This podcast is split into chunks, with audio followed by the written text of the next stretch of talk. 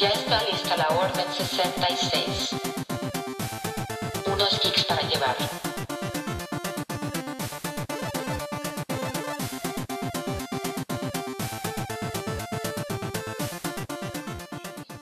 Bienvenidos a un nuevo episodio de Geeks para llevar. Espero que hayan disfrutado el episodio de la semana pasada y recuerden seguirnos en todas nuestras redes sociales que son Facebook, Instagram y escucharnos en nuestras plataformas como Spotify, YouTube, estamos en Amazon Podcast y pues demás plataformas. En todas las plataformas de streaming. Sí, son todos amigos, no sé. Es broma, tantas Es que se me olvida, se me olvida, tengo la lista y está y no está, está y no está. Ay, sí. no, madre. Mm, ¿Cómo has estado, compañero? Muy, muy bien. ¿Y tú? ¿Qué fue eso? Fue como, Como cuando estás aprendiendo un nuevo idioma. Sí. Muy bien, maestra Canuta. ¿Y usted? sí, así eso, ¿no? Pues bien, bien, bien, aquí. Traficando Al rimas, A la madre. al 100. Hablando de traficar, hoy vamos a hablar de ¡Ay! narcomenú, no es cierto. ¡Wow!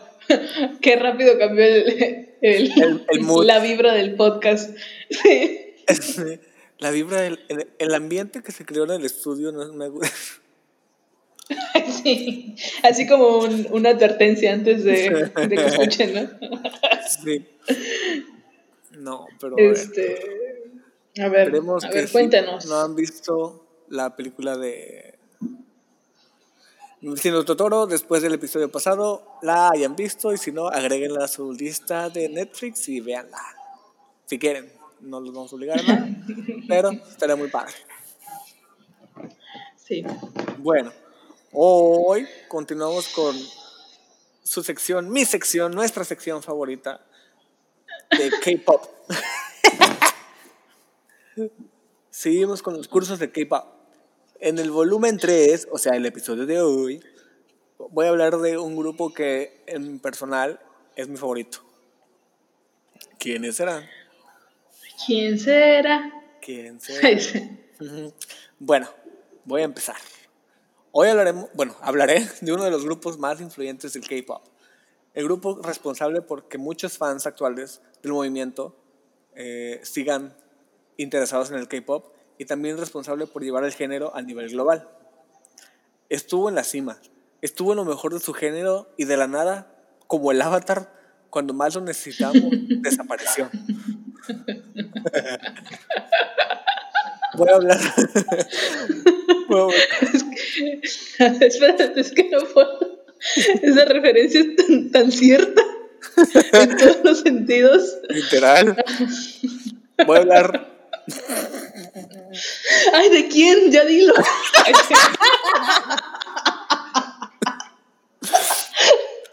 Nada más y nada menos que de 21. Pretend to be shocked. Sí. Ay, no. Bueno, empezamos en 2009. Vámonos a, en una máquina del tiempo. Ya, llegamos al 2009.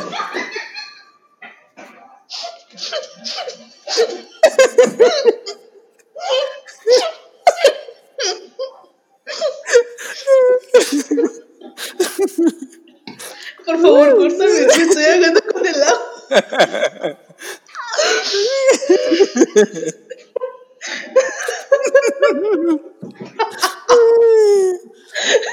Ay, este, este episodio se va a tratar de la risa al parecer. Bueno, ya estamos en el 2009.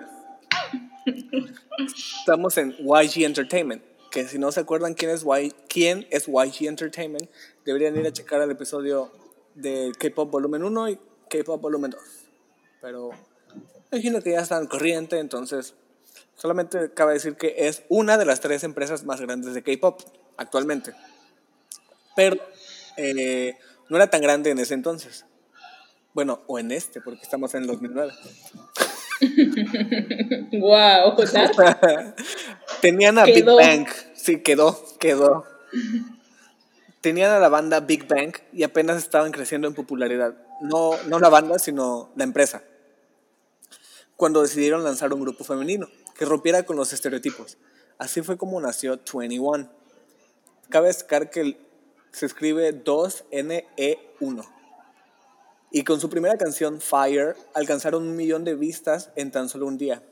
Eso actualmente no suena como mucho, pero en ese entonces era una locura. El grupo se llamaba 21 porque era la nueva, nueva evolución del siglo XXI.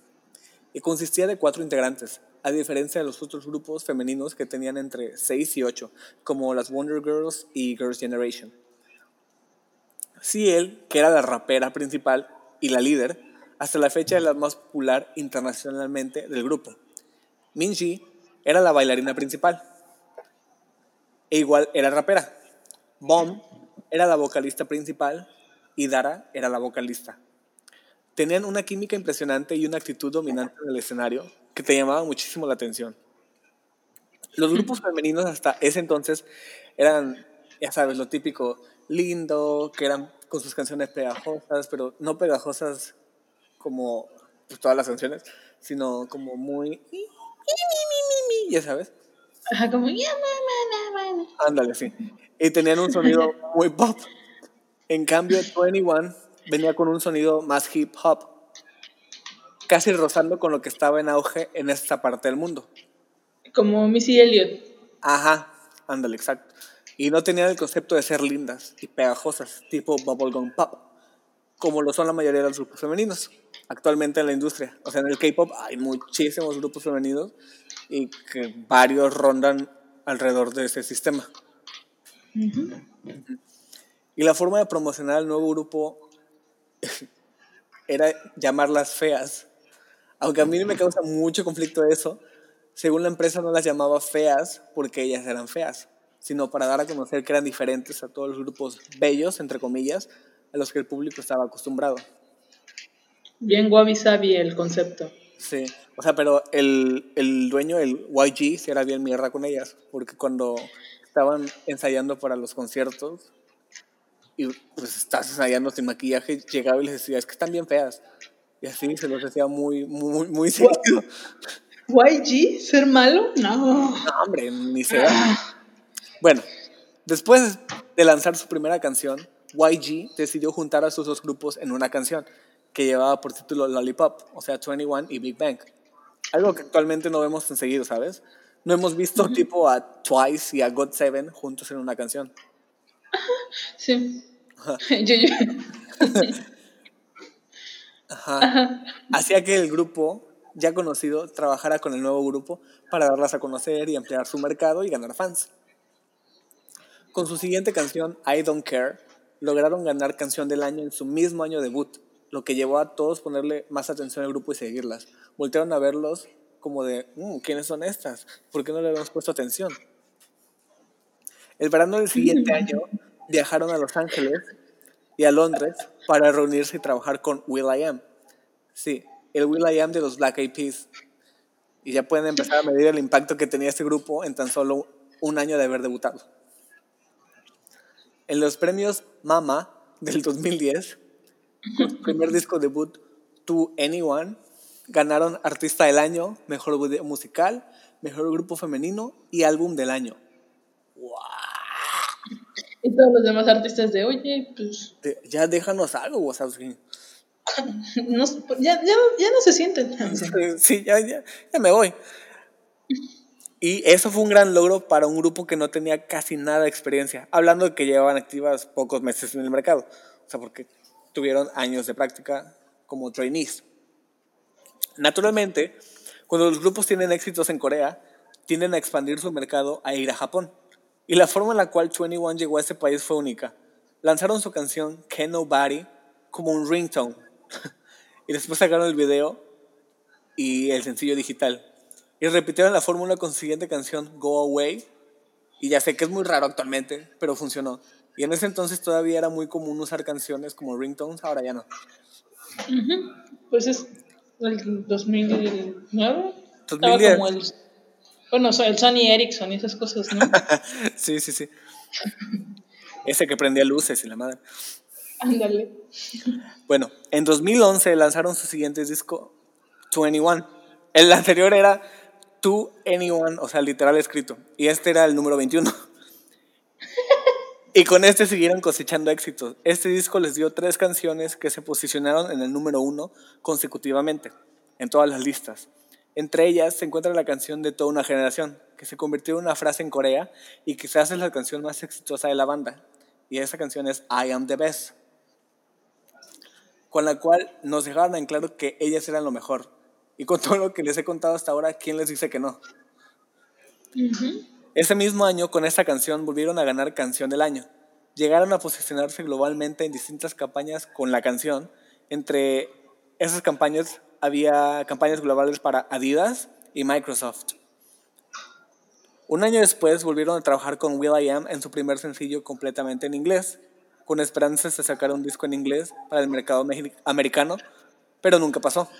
Pero eso querían. bueno, Ese es como el, el hit, ¿no? O sea, bueno, sacar una canción que no es del idioma y creo que el inglés es un... o sea, querían dominar el mercado americano. Ese era su... Ajá. Y querían hacerlo a través del inglés. O sea, porque en ese entonces todavía no era súper común. O sea, sí había fans. Ujú. sí había fans de este lado del, con- de- del mundo, o sea, en todo el continente americano, pero éramos como muy underground, ¿sabes? No era como de que están en los Sí, VMAs, están en los Grammys, están, sí. Sí, yo era VIP y no tenía con quién hablar de eso. En 2013 regresaron con nuevas canciones que acapararon las listas una vez más y siguieron cosechando éxitos. Al año siguiente lanzaron el álbum Crush, que hasta esa fecha fue el disco de K-pop más vendido en Estados Unidos. O sea, ellas lograron entrar al mercado americano, o sea, partieron aguas para que más gente conociera el K-pop y más artistas pudieran entrar. Lograron conquistar el mercado y llegaron a posicionarse en el número uno de discos de K-pop de Billboard en ese año. En el Hot 200 de Billboard, que es la lista, eh, o sea, la mejor lista de discos, llegaron a la posición 41, creo. O- no, no es cierto, 16. ¡Ay! Tú bajándoles, amigo, oye. Fueron de los primeros grupos femeninos en abordar temas sociales en sus canciones, específicamente en la canción Come Back Home, en la que hablaban a los jóvenes que sufren de adicciones, que literalmente les decían, por favor regresa y sal de tu mundo adicto. Y todo nos indicaba que 21 estaba listo para entrar al mercado anglosajón y fue aquí cuando la tragedia ocurrió. Y fue aquí cuando el avatar desapareció. Bueno, el escándalo de Bomb, entre comillas, porque ni debería ser un escándalo, ni debió ser un escándalo. Esto fue de una de las cosas que los llevó a la chingada, pero se los voy a contar. Fue muy sonado en su momento y seguramente no están familiarizados con el grupo, todos no lo van a ubicar, pero aquí se los cuento. Siéntense tranquilos, un tecito. Bueno, Bomb, la vocalista, creció en Estados Unidos y en ese país atravesó por un trauma. Ella quería ser jugadora profesional de fútbol, o sea, de soccer.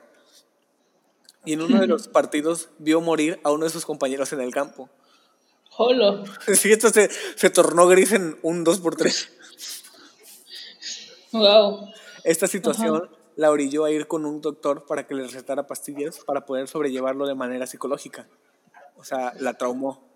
Pues sí, o sea, sí. ¿Cómo, cómo no? Ajá. Después de que dejó Estados Unidos para irse a Corea y conver- convertirse en trainee y eventualmente debutar en 21, siguió recibiendo las pastillas recetadas desde Estados Unidos a través de familiares. Y había dos razones por las cuales le llevaban las pastillas. Una, porque era prácticamente imposible que ella, siendo trainee, fuera y regresara a Corea solo por las pastillas. Ajá. Y dos, esas pastillas no estaban permitidas en Corea. Entonces, por eso sus familiares eh, Son las que les llevaban, ¿no? se, se las se las metían al país. Y estamos hablando de pastillas para apoyo psicológico, no estamos hablando de que sus familiares se llevaban crico o Sí, no como. Ajá, solamente eran pastillas recetadas. Así un foco a la bomba. Bueno, de alguna manera la información se filtró a los medios. Y estos, junto a los fans, convirtieron esto en un escándalo sin sentido. Tachaban a Bomb de ser nar- narcotraficante. Porque a uno de sus familiares le... Ah, sí, fue literal. Fue literal. Estamos hablando de narcomenudeo. no era tan broma. A uno de sus familiares se las quitaron en el aeropuerto, en la entrada del país. Entonces cuando hicieron como el link de que eran para BOM, era como de, güey, tenemos esta información, hay que vendérsela a los medios. Lo hicieron. y, ujú. Las pastillas, las pastillas le ayudaban a controlar su ansiedad y otros problemas personales. Nada que ver con que era narcotraficante. Ay, no, es que neta hacen. O sea, hay que, hay que contextualizar que en Corea está súper, súper prohibido. penado, súper penado las, las drogas, o sea. O sea, neta de que se- si te fumas un cigarro de marihuana, este, así como dos años de servicio comunitario y quién sabe cuánto de multa y aparte toda la sociedad que te rodea te va a, ju- a juzgar y vas a vivir en la deshonra. Entonces, es súper penado. No es como Sí. O sea, no es otros como. lugares. Ajá, no es como aquí, como de, ay, sí, este. Belinda se echó un porro, ok, jajaja, jejeje. No, o sea, allá era como de, ok, la van a investigar, quizás la metan a la cárcel, pero, o sea, no pasó a, a más porque lo, lo dio a explicar de que, por qué pasaba eso. Bueno, lamentablemente, Sí, tuvo que exiliarse de todos, no la vimos en un buen tiempo. Y durante este tiempo, 21 parecía que ya estaba nada de disolverse como Alka-Seltzer. Mientras Bomb estaba fuera. Mientras Bomb estaba fuera del ojo público, las otras integrantes del grupo estaban en distintas aventuras. Dara se enfocó en su carrera como actriz y jueza de un show de talentos. Minji abrió su academia de baile y Ciel estaba preparando su debut en Estados Unidos. Que cabe resaltar que su manager es Scooter Brown, la mente maestra detrás de Carly Rae Jepsen, Justin Bieber y Ariana Grande, y actualmente es el manager de los Black Eyed Peas.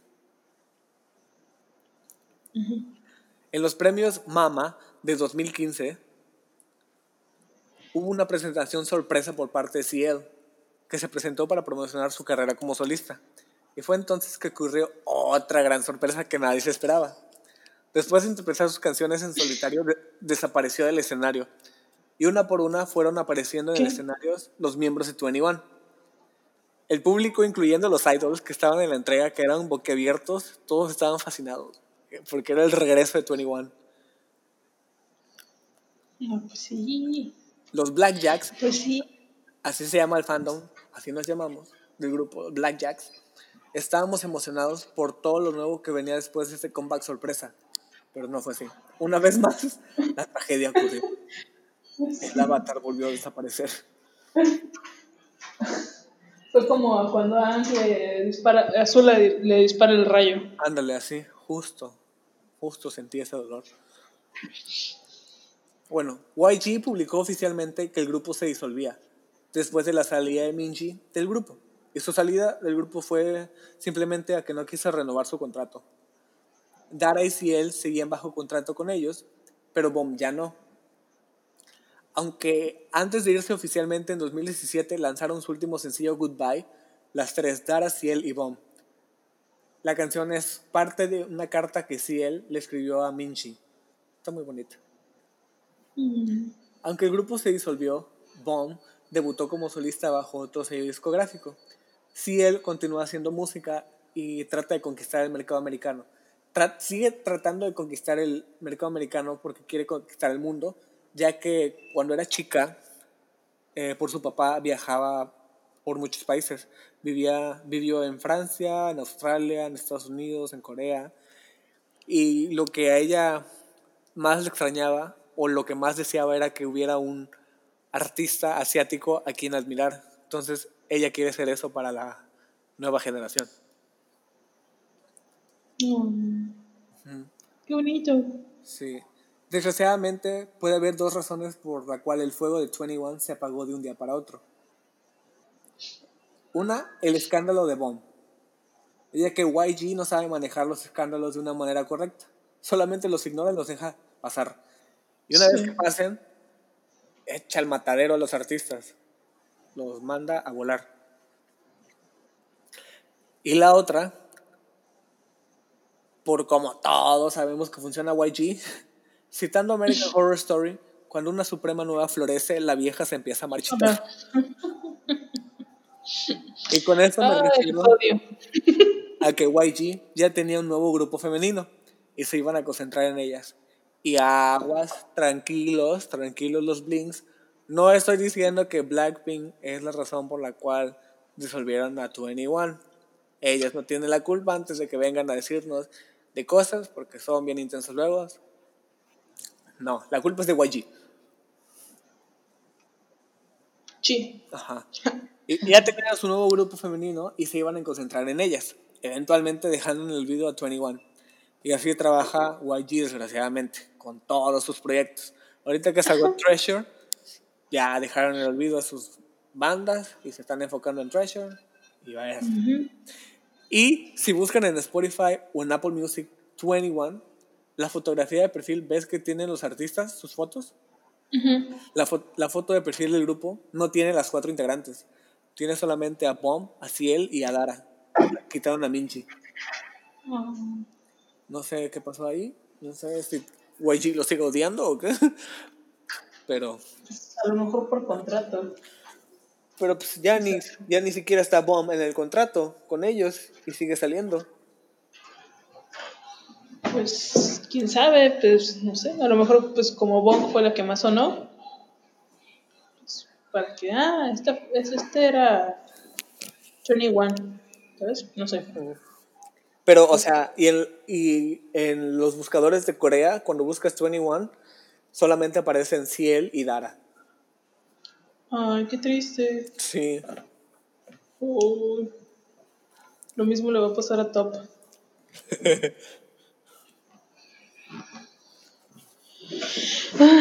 Y ese fue el episodio de hoy. Bien tristes al final. Ah, Todo empezó muy jajaja, hasta que casi me hago con el agua.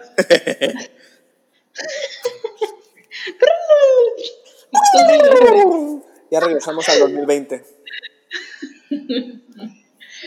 Y pues ahorita es otra generación. Ay, sí.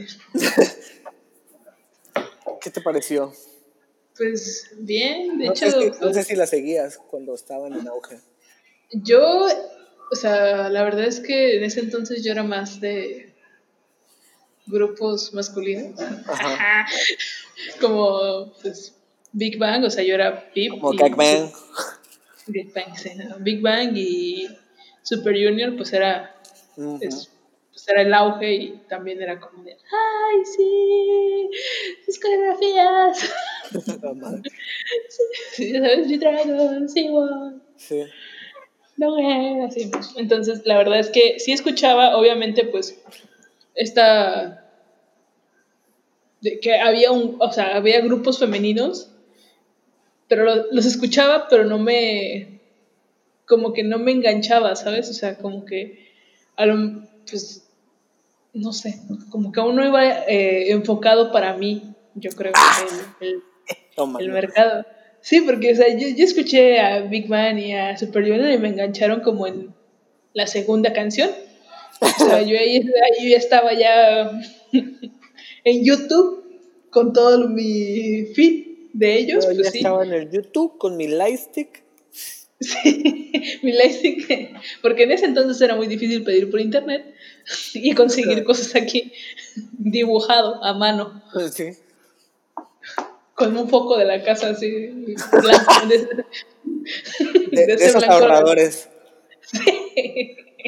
En ese entonces creo que llegué había ahorradores. Pero así. Pero sí, obviamente las conozco y sé que son una leyenda en lo que es el K-pop y lo que abrieron para pues, todo el mercado. Si no, pues, varios artistas, la verdad es que no estuvieran. No ahí. están ahorita. Ujú. Duele a quien le duela, ¿no es cierto?